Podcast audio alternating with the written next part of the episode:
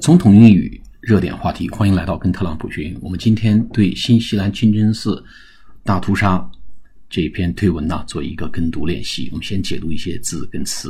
My warmest sympathy 啊，warmest 跟 sympathy 搭配非常好用啊，sympathy 就是同情，s y m p a t h y，前面用 warmest 最温暖的同情，and best wishes 和最美好的祝福祝愿。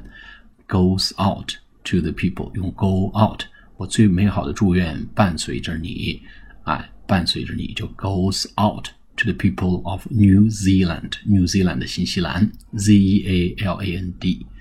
After the horrible 可怕的 massacre，massacre，M A S S A C R E，就是大屠杀，horrible 大屠杀就是恐怖的、可怕的大屠杀。In a mosques。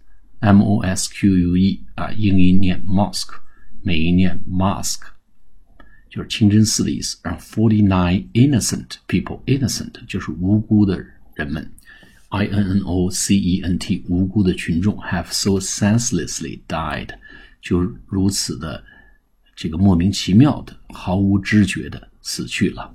senseless 就是毫无知觉的死去了。With so many more seriously injured。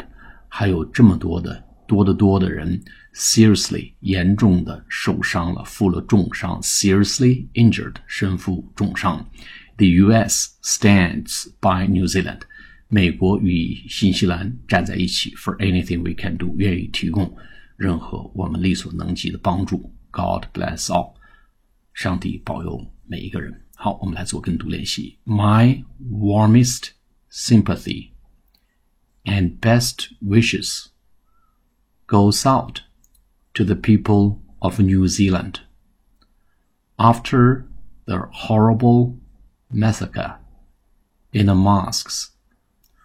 49 innocent people have so senselessly died, with so many more seriously injured.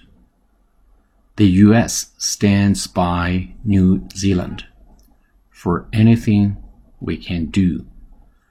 God bless all. 好，我们再来一遍。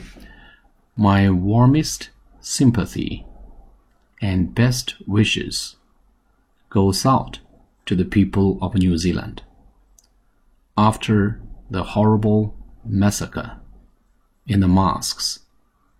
49 innocent people have so senselessly died, with so many more seriously injured. The US stands by New Zealand for anything we can do. God bless all. 好，我们再来一遍。My warmest sympathy and best wishes goes out to the people of New Zealand after the horrible massacre in the mosques. 49 innocent people have so senselessly died, with so many more seriously injured.